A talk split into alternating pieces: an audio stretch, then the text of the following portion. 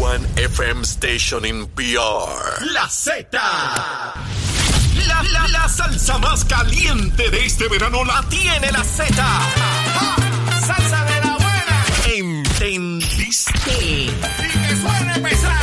WZMTFM 93.7 San Juan. WZMTFM 93.3 Ponce. Y WIOBFM 97.5 Mayagüez. Saca tu sunblock porque te vas a quemar con esta salsa. La emisora de la salsa número uno de Puerto Rico. Tu, tu emisora nacional de la salsa. Y escúchanos en nuestra aplicación La Música. Buenos días Puerto Rico, buenos días América, comienza Nación Z Nacional. Soy Leo Díaz, contento de estar con ustedes hoy miércoles 3 de agosto del año 2022. Mire, vamos a quemar el cañaveral rapidito, usted sabe que a eso nos dedicamos aquí en Nación Z Nacional. Hablándole claro al pueblo. Nación Z Nacional, soy Leo Díaz. Buenos días a todos. Leo Díaz en Nación Z Nacional por la Z. Y ahí estamos, mire, en su pantalla de su televisor. Mire, ya empezó a coger fuego ese cañaveral. Tan pronto yo llego, empieza ese fogaje genuino ahí, como tiene que ser, sacando los ardillas y los ratones de ese cañaveral. Ya sabe que estamos a través de Mega TV, Z93, la emisora nacional de la salsa, la aplicación La Música y nuestra página de Facebook de Nación Z. Espero que ya haya desayunado o que esté conmigo aquí desayunando bien chévere, comiéndose alguito. Mire, ahí, a mí me encanta el pan sobao, se lo he dicho mil veces. Mire, me gusta el pan sobao como me gusta la chuleta. Con eso yo viviría el resto de mi vida. Y usted viene con un pancito sobao, eh, jamón, queso, huevo. Mire, y prepare ese sandwichito con café. Mire, ya hay una panadería en Cupey. No puedo decir el nombre porque, ¿verdad? La cosa está aquí que se anuncia y eso. Pero ha- hacen un pan sobao que eso, mire, eso es de los dioses. Espectacular. Así que los que están desayunando, mire, buen provecho, buen provecho a usted. No se ría, no se ría. Yo sé que usted se disfruta este programa enormemente, seguro que sí. Bueno, mis amigos, quiero notificarles a aquellas personas, ¿verdad?, que, conocieron y quisieran compartir con los familiares de quien en vida fuera Epi Jiménez, eh, eh, cuándo se van a estar llevando a cabo las actividades o la situación en términos de la funeraria. Eh, va a ser en la funeraria Puerto Rico Memorial, va a estar expuesto eh, eh, Epi Jiménez desde las 12 del mediodía a 8 de la noche este próximo sábado en la funeraria Puerto Rico Memorial. A las 4 de la tarde va a haber una misa. Así es que a todos aquellos amigos y amigas que, que se quieran dar cita y darle un último adiós a Epi Jiménez Padre, pues ya saben, este próximo sábado de 12 a 8 de- la noche, de, de 12 del mediodía a 8 de la noche, Puerto Rico Memorial, y a las 4 de la tarde una misa. Descanse en paz, Epi Jiménez. Eh, mire, vamos de inmediato a lo que son los temas que de ordinario tocamos aquí, ¿verdad? El COVID. 346 eh, personas hospitalizadas. Seguimos ahí, en el mismo lugar. Sobre 30% de positividad. Seis muertes se reportan hoy. Seis personas fallecidas producto del COVID. Así que, otra vez, como siempre, mucho cuidado, mucho cuidado. Mantenga los cuidados que, que son necesarios todavía con esta situación. Vamos con la que con la que ustedes saben. Ya ustedes saben, lo tienen que estar diciendo ahora. Ya me los imagino en el carro, en el trabajo, en su casa, en la playa, en la piscina. Y quién sabe qué rayo está haciendo usted. Yo no me lo puedo ni imaginar. Luma, Lumita, Lumera. Luma, Lumita, Lumera. Vamos con Luma, Lumita, Lumera. Mire, a las 5 de la mañana, 3.275 abonados sin energía. De casi un millón y medio, 3.275 a las 8, hace unos minutos, ese número subió. Subió a 7.239.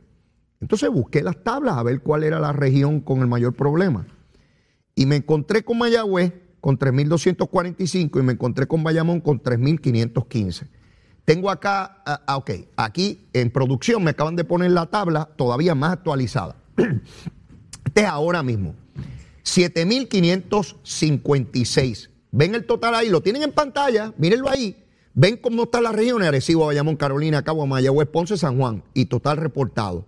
El total de abonados son 1.468.223 El total sin energía en este momento son 7.556. ¿Y dónde están los mayores problemas? Fíjense, la región de Bayamón con 3.524 y la región de Mayagüez con 3.119. Quiere decir que en esas dos regiones es que está el problema grande a esta hora. Fíjense que en Carolina son solamente 149, en Arecibo 174, en Ponce 195 y en San Juan 136. Así que en esas dos regiones, tanto Mayagüez como Bayamón, evidentemente, y cuando digo esos pueblos, me refiero a la región que comprende esos pueblos. Quiere decir que ahí hubo una falla grande. ¿Cuál es? No la sé, ¿verdad? Pero evidentemente por el número es una falla atípica, es algo irregular, es una intervención mayor que requiere por parte de Luma. Yo voy a hacer este ejercicio todos los días porque aquí hay gente que habla de Luma nada más que cuando las cosas están malas y yo lo hablo todos los días, buenas o malas. Le estoy dando el número que es, le estoy dando el número que. De hecho, ayer en Barrio Obrero explotó una subestación, no sé cuántos de ustedes se enteraron o lo vieron a través de las redes sociales. En una hora Luma la reparó y se veía el fuego, aquello encendido, como yo cuando, cuando quemo el cañaveral. En una hora se arregló. Quiere decir que el nivel de intervención de Luma está mejorando dramáticamente. Ustedes saben lo que pasó en Jayuya, que en menos de 10 horas o 9 horas restauraron toda aquella subestación que explotó completo aquella cosa. Y ese mismo día, en horas de la tarde, eh, reventó temprano por la mañana y en horas de la tarde ya Jayuya tenía energía eh, eléctrica. Así que repasando eso de Luma, aquí hubo una, una persona, se los voy a leer porque mire, esto es transparente, esto no es yo escondiendo cosas ni mucho menos. Ella se identifica como Miosotis, no sé si es su nombre propio, ¿verdad? Me escribió en Twitter. Y me dice, Leo, añádele a tu reporte de incidencias diarias por qué Luma Lumita Lumera aún no le ha hecho, no le ha hecho, aunque está reportado. Estamos hartos de la ineficiencia y el abuso. Esta compañía se trajo para mejorar el servicio, pero es lo mismo y más caro. Me está hablando de la carretera 864, barrio Atotejas, en Bayamón. Miren qué interesante. Ya vieron que la región de Bayamón es donde más problemas hay a esta hora. Y esta querida amiga Miosotis está en Bayamón. Quiere decir que el problema que está reportando Luma en su estadística, Miosotis está en esa región. Lo que yo no sé es si el problema de miosotis es uno recurrente que cada dos días o cada cuatro días se va. Cuando eso ocurre, quiere decir que hay un problema estructural en la zona, ya sea en esa calle, en esa comunidad o en esa región. Son problemas que se han venido atrasando porque no se le ha dado al sistema el cuidado y la atención que necesitaba por años, ¿verdad?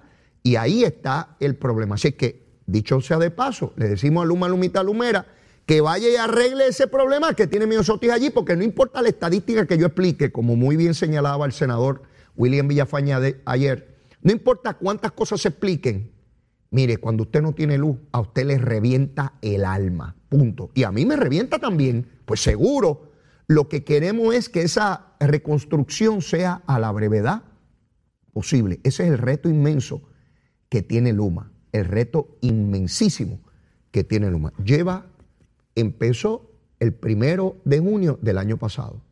El primero de junio de este año cumplió un año, pasó junio, julio, así que tiene 14 meses y unos días allí. Eso es lo que lleva de un sistema que lleva años. Así que hay que trabajar duro. Pues Luma también, ¿verdad? A propósito, ayer se dio cuenta, no lo mencioné porque no me dio, no me dio tiempo, ayer eh, se dio cuenta públicamente de que Luma tiene tres celadoras, mujeres celadoras, sí, que se trepan en los postes. Mujeres, excelente.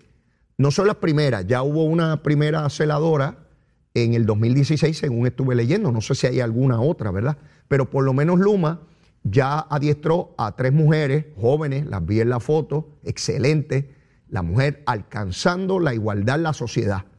¿Por qué un hombre se puede subir a un poste a qué sé yo cuántos pies de altura y una mujer no? ¿Cuál es el problema? Ninguno. Y lo están demostrando las mujeres en todos los sectores de la sociedad. Yo contento. Acuérdense, yo tengo dos, hijas, Patricia e Isabela, y no quiero que nadie diga que no pueden hacer algo que pueden hacer los hombres en términos de su trabajo, su talento y su capacidad. No, no, no. Eso era en otros tiempos, en los tiempos de mis papás, mis abuelos, y, ah, que las mujeres paran por un lado y los hombres para otro. No, señor, no, señor. Al contrario, demostrar su capacidad. Así que contento. Y adelanta Wayne, el presidente de Luma, que van a seguir reclutando mujeres como celadoras de línea. Contento cuando vi esa noticia, bien contento y bien orgulloso de la mujer puertorriqueña, de su capacidad, de su talento, de su voluntad, de su entrega, seguro que sí. Verlas cada día lograr más cosas en nuestra sociedad, en el gobierno y en la empresa privada, en todos los sectores de nuestra sociedad. Así que eso con relación a Luma Lumita Lumera. Eh, esta mañana vi en las noticias internacionales grandes protestas en Sudáfrica por el aumento dramático en el combustible. Esto es un fenómeno a nivel mundial, porque ya saben que todos los países que dependen del petróleo son esclavos, rehenes de ese aumento dramático en el costo del combustible. Y los pueblos, pues, ¿verdad? Eh, se desesperan, como es natural, si no pueden tener calidad de vida eh, como corresponde. Así que vi eh, grandes manifestaciones en Sudáfrica por el asunto del combustible. Y les traigo Sudáfrica como ejemplo, pero está ocurriendo en muchísimos lugares, ¿verdad? No es, no es solamente allí. Eso, eso es lo que hay con relación a Luma, Lumita, Lumera. Mire, hace una, menos de una hora se dio otro de estos tiroteos de carro a carro y la policía intervino con los individuos. Y lamentablemente primero se informó que eran dos policías heridos. Me llega información de que es uno solo, no, no tengo la certeza, pero no importa si es uno o son dos, la situación es, dura, es difícil. y esperamos que el oficial o los oficiales que hayan sido heridos pues puedan, ¿verdad? Eh, puedan recuperar su salud y que no pase a mayores eh, la situación. Eh, la información que circula es que estos individuos habían asesinado a alguien en un estacionamiento de un banco en Toa eh, la policía se percata de la situación, los persigue y ellos abren fuego contra los policías. Miren, cuando yo me criaba, eh, esto no se daba de esta manera.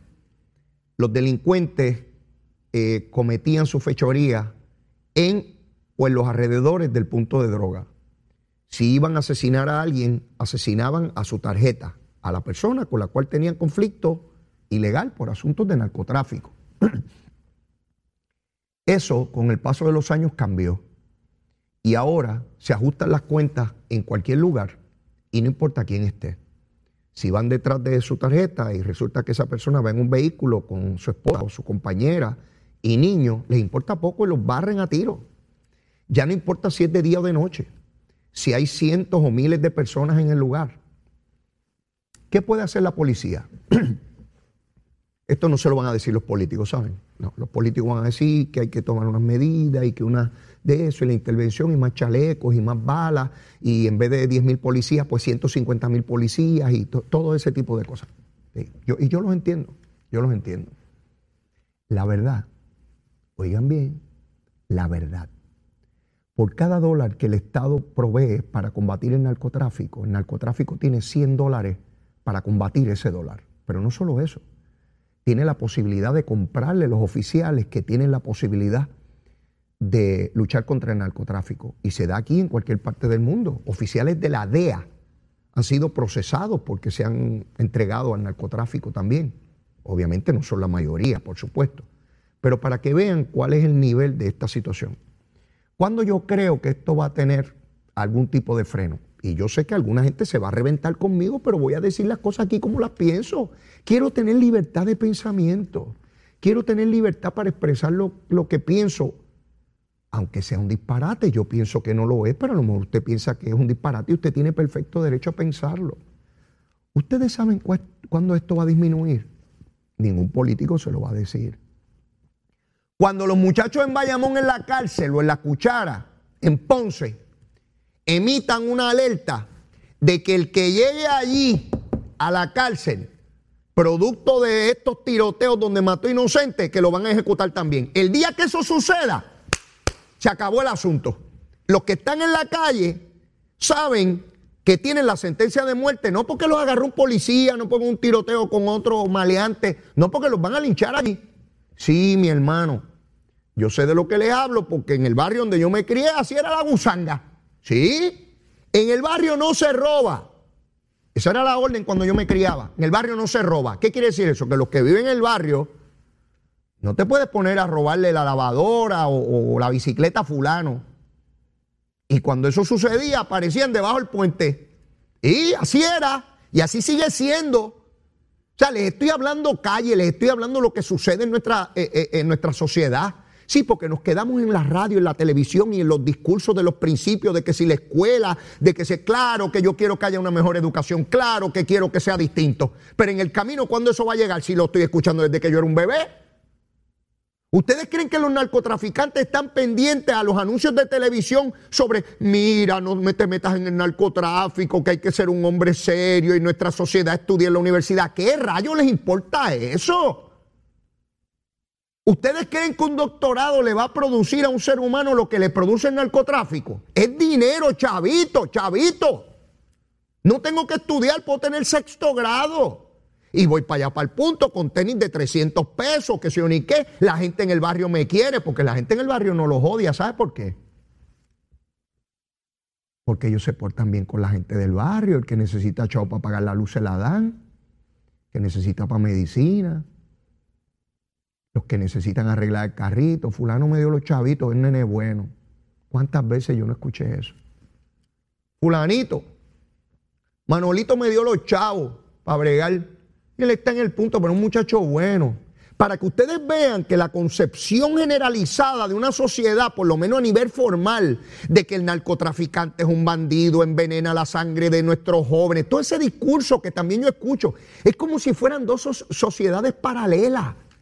En una la formal, la del criterio riguroso, la de los principios, la de los valores, la de la religión. Y en otra la informal, que no se, no se entrelazan en ningún momento. Son los chavos, yo tengo chavos aquí y en el barrio mío me quieren, o en la urbanización o en el condominio, y me respetan y me valoran porque yo tengo standing social y yo ayudo a mi gente, que se que y el bandido es el de afuera que quiere quitarme el punto mío. Así funciona, nadie se los va a explicar así. Nadie se los va a explicar así, porque nos quedamos los políticos. Mire, mire, traje, mire, mire esta corbatita que chula, rojita, mire qué chulería. Yo traje este y hinchito. Ahí está el abogado explicando y hablando de las reglas de procedimiento civil y la igual protección. Mire, eso es gusanga en el punto de droga. Fulano me quiere quitar el punto y hay que matarlo, porque yo no puedo ir llevarlo al tribunal. Ah, voy a llevar una demanda al tribunal para que aquel no me quite mi punto de droga. ¿Verdad que no se puede? Pues tienen que eliminarlo. Y le meten 40 tiros y esos muchachitos de 17 y 18 años con esas armas automáticas que disparan qué sé yo cuántas balas por segundo, pues imagínense, eso es una prepotencia inmensa. Y a eso le añade que se metan un poco de cocaína. Mire, mi hermano, van para allá y matan a 600 personas y les importa poco. Así que no intentemos, esa es mi opinión, ¿ah? usted no tiene que estar de acuerdo con ella. ¿Usted cree que usted puede convencer a un chamaquito de 16 o 15 años que anda con esas armas a todos en del y que todo el mundo lo respete y toda la cosa, que le quieren quitar el punto de droga, usted lo puede convencer. Mira, nene, vete a estudiar porque la escuela y la educación y el salario mínimo y, en tal restaurante comida rápida te puedes ganar 8 pesos la hora o 9 o 10. 9 pesos la hora. Si se gana miles de dólares en una semana. ¿Usted cree que hay competencia con eso? No la hay. El afán de lucro es demasiado poderoso. Sí, que hasta que no se dé en las cárceles de que el que llega aquí bajo estas condiciones está liquidado, por más policías que hayan, mi hermano, por más policías que hayan, esos muchachos van detrás del dinero y el que se oponga a eso está muerto. Mire, tengo montones de cosas que discutir. Seguimos quemando el cañaveral. Llévate. Leo Díaz. Que venimos bajando, mire, chévere, aceleradamente.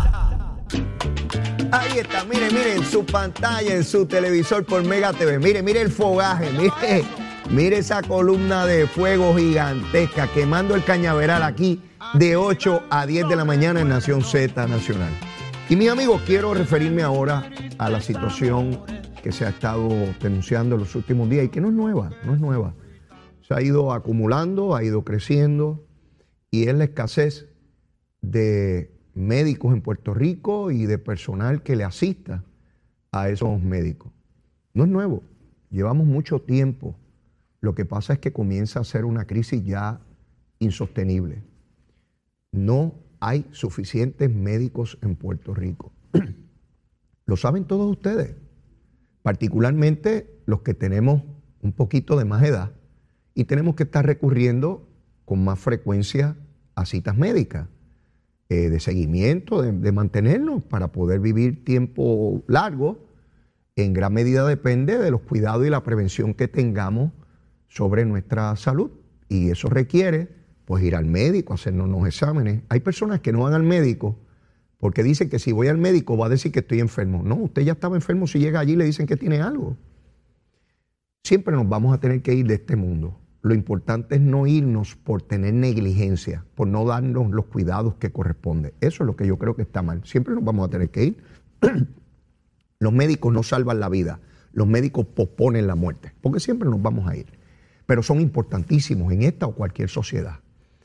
Eh, así es que esa crisis eh, que hace que los médicos se vayan de Puerto Rico, cuando usted le pregunta al gobierno o a los políticos se enfocan en aumentarle el salario a los médicos o darle incentivos contributivos en el área económica para que se queden.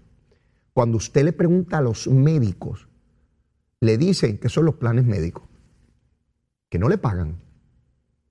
Eh, hay un elemento que yo no sabía que se empieza a, establecer como un problema, y es que los planes médicos determinan qué médicos están suscritos a ellos. Y si yo, tengo, si yo soy dueño de un plan médico, pues estos son los médicos que están bajo mi plan. Y si la persona que yo atiendo va a otro médico, pues, pues no le pago. Y ese médico que quiere ser parte de mi plan, yo decido si entra o no. Esto trae un problema. Médicos que facturan a los planes y los planes le dicen, no, yo no te voy a pagar eso o te lo voy a mandar a cuestionar y evaluar y puede tardar meses. Eso es un grave problema. Y los planes médicos tienen mucho dinero, son muy poderosos. Y en una sociedad capitalista como la nuestra, y yo creo en el capitalismo, el que tiene más dinero tiene más poder de influencia en los procesos decisionales. Esa es la verdad. No vengo aquí a meterles paquetes a ustedes, esa es la verdad de nuestro sistema. Yo no creo en el socialismo ni comunismo, nada de eso creo. Este sistema cree en la competencia, en la libre empresa y la posibilidad de obtener ganancias. Y yo creo en eso. Lo que pasa es que cuando llega un punto en que se convierte en un abuso o en un ingreso desmedido, desconociendo el servicio esencial de salud que se tiene que brindar, ahí el Estado, el gobierno tiene que intervenir porque entonces si no, se da la lucha del más apto, como decía Darwin. Tú eres pobrecito, pues yo soy grande y tengo mucho chavo, pues yo te aplasto o te exploto. Eso yo no lo, no lo favorezco. ¿Ven? Por eso hay momentos en que el Estado debe intervenir para regular, para equilibrar, no para que el que tiene afán de lucro no gane. Yo creo que tiene que haber afán de lucro, no, no hay problema con eso. Pero no puede ser que sea a costa de que los médicos se nos tengan que ir de esta jurisdicción y se vayan para otro lado, porque aquí no. Fíjense que ellos no, ellos no renuncian a ser médicos, ellos no entregan el título, no es que no quieren ser médicos.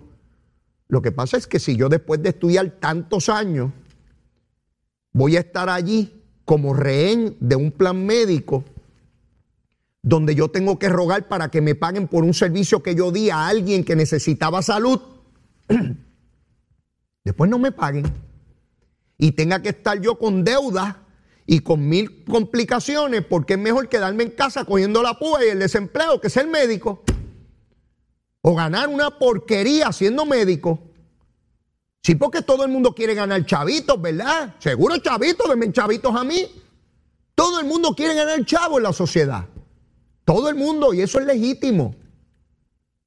Yo saber que a los que ayudan a los cirujanos en una sala les pagan el mínimo. Eso es una barbaridad. Miren, mejor irse a vender hamburguesas los sándwiches en algún sitio y se gana más de 8 dólares la hora. Y no tiene la responsabilidad de una sala en una cirugía. Mire, se queda, hay una mala práctica, dejan un algodón dentro del estómago de alguien y demandan a todo el mundo. Todo el mundo se tiene que defender, incluyendo a ese, a ese empleado que gana el mínimo federal. Vendiendo hamburguesas yo no tengo las posibilidades de ser demandado y responsabilidad al grado que estoy en una sala de cirugía. Esa es la verdad de nuestro sistema y hay que reevaluarlo. Y hay que tomar acción. Yo veo a los políticos, ah, que no hay médicos el gobierno, a que no le meten mano a las aseguradoras. Vamos, políticos, de todos los partidos, de todos, PNP, Popular, Independentista, Dignidosos, Víctor, métanle mano. A que no hacen una vista y citan a los planes médicos allí. Sí, es complicado. Yo sé, hay muchos chavitos, hay muchos chavitos. Dame chavito, yo quiero chavito. Chavito, para mí, chavito, chavito, muchos chavos. Sí, hay un problema. Y he hablado con médicos que me dicen, no, no, no, me pueden dar el 4% de pago de contribuciones, pero es que si, si no me pagan es por el trabajo que yo realizo. Es una barbaridad. Y esto hay que revisar. Yo no tengo nada en contra de los planes médicos. Son importantes en el sistema. Porque de igual manera tengo que decir, y los médicos lo saben, que pueden haber inescrupulosos, como ha habido y hay médicos que autorizan procedimientos para cuadrar la caja mensual de lo que tienen que ganar para pagar la lancha. Sí, porque no todos los médicos son ricos y tienen grandes lanchas, pero hay algunos que sí. Sí, señor. Y la mansión y la cosa y vivir chévere. Seguro. Y autoricé aquel procedimiento porque tengo que autorizar cinco procedimientos al mes, porque con eso es que yo cuadro los chavitos.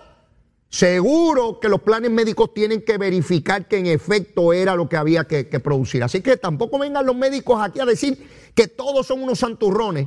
Y no estoy diciendo que son la mayoría, porque no son la mayoría, pero siempre hay inescrupulosos. Y hay abogados inescrupulosos, ingenieros inescrupulosos, electricistas inescrupulosos, policías inescrupulosos, políticos inescrupulosos, porque en todo sitio puede haber un ratón. En todo sitio. Así que no son solamente las aseguradoras, las aseguradoras tienen unos mecanismos porque también se tienen que proteger que no, que no las liquiden, todo el mundo autorizando por ahí para abajo. ¿Sí? Y aquellos médicos que te dan cierta medicina, porque esa es la que hay, cuando se te acaba te dan unos medicamentos adicionales porque que te los regalan y es que tienen un acuerdo con la farmacéutica para darte esos medicamentos. ¿Los hay o no los hay? Dígame si los hay o no los hay, donde quiera puede haber inescrupulosos. Y el sistema siempre tiene que estar vigilante de los inescrupulosos, sean médicos o sean eh, planes médicos. Sí, está todo el mundo tratando de buscar la mayor cantidad de chavitos posible, a costa de quien sea. En todos lados, en todos lados. Y el asunto de los médicos no es distinto a otros profesionales que se nos están yendo de Puerto Rico. ¿O no les he dicho 150 mil veces que hay 5 millones de puertorriqueños allá? ¿Por qué usted cree que hay 5 millones de puertorriqueños en los Estados Unidos? Porque los tratan mal, porque les dan latigazo, porque los tiran al mar, porque los hacen pasar hambre, porque hay porque si yo llego allá y me va demasiado mal, yo regreso para acá, me vengo a vivir ahí bonito. O a la playa, porque las playas son del pueblo. Monto una casetita allí, nadie me puede mover ni no tengo que pagar la hipoteca, ¿verdad que no? Yo no veo a nadie viviendo en la playa en Puerto Rico y las playas son del pueblo. ¿Por qué no van con una casetita de campaña y viven allí debajo? Y cogen sol y agua y ven la tortuguita desobando. ¿Verdad que no? ¿Verdad que no? Sí, para los que le hablan porquería por ahí, gusanga, tratando de cogerle. Las playas son del pueblo. Nadie vive en la playa. Por supuesto que hay que tener acceso a las playas y toda la cosa. No estoy diciendo que no. Pero hay 5 millones allá unos con mucha educación, otros con poca educación, otros con ninguna educación, de, todos los niveles, con todas las creencias. Hay populares, PNP, independentistas, dignidosos, este, de, todo, de todo, victoriosos, tantos allá, y cada vez se van más. ¿Y por qué se van? Porque las condiciones son mejores que aquí. Sencillo. No empiece a comparar salarios de los que se ganan en los Estados Unidos versus aquí porque es avasallador. Avasallador. Ah, es que ahí hay que pagar tanto del seguro del carro, ¿no? Porque hay que pagar casa. No, va a ser de gratis. También quieres que sea la casa de gratis y la gasolina de gratis. Claro que hay que pagar donde quiera que usted vive. Dígame dónde, dónde no se paga. Dígame. Dígame dónde uno vive sin trabajar y le dan todo y no hay que pagar nada. Díganme, a ver si yo me mudo para allá. Y agarro solamente una, nosotros perdiendo el tiempo aquí vamos a vivir en el paraíso que está acá en la tierra. No, Así que es mucho lo que tenemos que atender, el problema es complejo. Yo estoy tratando de simplificar aquí lo que a mi juicio son los datos más, relevantes de lo que escucho, porque yo soy un experto en tema. Pero ciertamente como ciudadano y persona que está en los medios, trato, trato, trato de identificar cuáles son las principales controversias que tenemos que resolver como pueblo. Es mucho lo que tenemos que hacer. No es sencillo. Pero aquí hay unos elementos en el medio que no están permitiendo que nuestros médicos obtengan el beneficio económico al cual tienen derecho por el trabajo que realizan. Centro médico. Históricamente centro médico ha tenido graves problemas, graves, porque está concentrado allí el mejor personal médico y vienen de todo Puerto Rico allí. Hay que buscar las condiciones para que sea mucho mejor, por supuesto, por supuesto. Que personas han tenido que esperar en los pasillos. Yo recuerdo reportajes desde que yo era niño sobre ese problema y de momento nos olvidamos como si ya todo se hubiese resuelto. Es como Salinas. Recuerdan que Salinas había un problema allí de criminalidad ambiental y habían cogido un mangle. ¿Verdad que usted no ha escuchado más nada de Salinas? El problema sigue allí. Pero en una sociedad mediática, cogemos un tema, lo exprimimos una o dos semanas y después nos olvidamos como si se hubiese resuelto. No se ha resuelto. El problema está allí, igual que el de centro médico. Y veo a legisladores que visitaron ayer allí, muy bien, no estoy en contra de eso. Eh, pues me gustaría que de esa gestión que legisladores fueron allí identifiquen medidas para poder atender este asunto. Por lo pronto, la Junta de Supervisión Fiscal es la que tiene la llave para abrir o cerrar la posibilidad económica para esos y otras necesidades que tiene el gobierno de Puerto Rico en términos de servicios, no solo médicos, de toda naturaleza, incluyendo de seguridad, incluyendo de seguridad. Ya vi que tienen que reclutar una cantidad enorme de bomberos ahí, pero el salario que tenían no se reportaba a nadie de las academias. Ahora van a ganar por lo menos 2.300 dólares y esperemos que lleguen personas que quieran trabajar como bomberos en Puerto Rico, que es también esencial, tiene que ver con la seguridad de cada uno eh, de, de, nosotros. Se ha reportado en, en estos días un número alarmante de situaciones donde familiares eh, han incurrido en conducta sexual contra eh, mujeres con alguna discapacidad. Eh, esto es una tragedia inmensa, no solamente la, niña que, que, dio a luz hace poco, donde su padrastro la embarazó, sino que ahora aparece otra mujer de 30 años con condiciones similares, embarazada. ¿Quién es el responsable? Siempre podemos decir que es el gobierno, siempre podemos decir eso y con eso resolvemos todo. el gobierno, el gobierno, el gobierno. Allí, en el núcleo familiar donde está ese ser, que no tiene la posibilidad de valerse por sí mismo, que no entiende la situación que le ocurre y que personas que están a su lado y que tienen la obligación de velar por ellos no lo hacen. De ordinario, hogares disfuncionales, donde hay miles de problemas. Y yo me pregunto ¿Cuántos recursos puede tener el Estado para velar cada casa en Puerto Rico? Cada casa. Es como el jovencito de 16 años que se roba un vehículo, la policía lo persigue y acaba muerto eh, porque los policías le dispararon.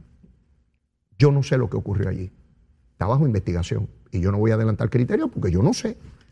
Y no quiero hacer como hicieron algunos cuando encontraron la cocaína en, el almacén de las cucharas en Ponce y dijeron que, eso le ocurría todos los días, hasta que el, fiscal federal dijo que eso no era así, que eso llegó allí por error.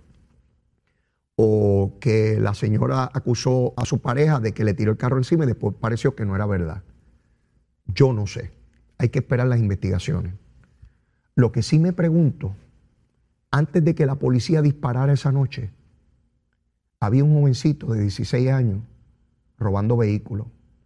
Yo, si pudiera, si eso fuera posible, le pediría a papá Dios que revertiéramos todo al momento en que el muchacho coge el vehículo y que el carro no prendiera y se tuviera que ir a su casa.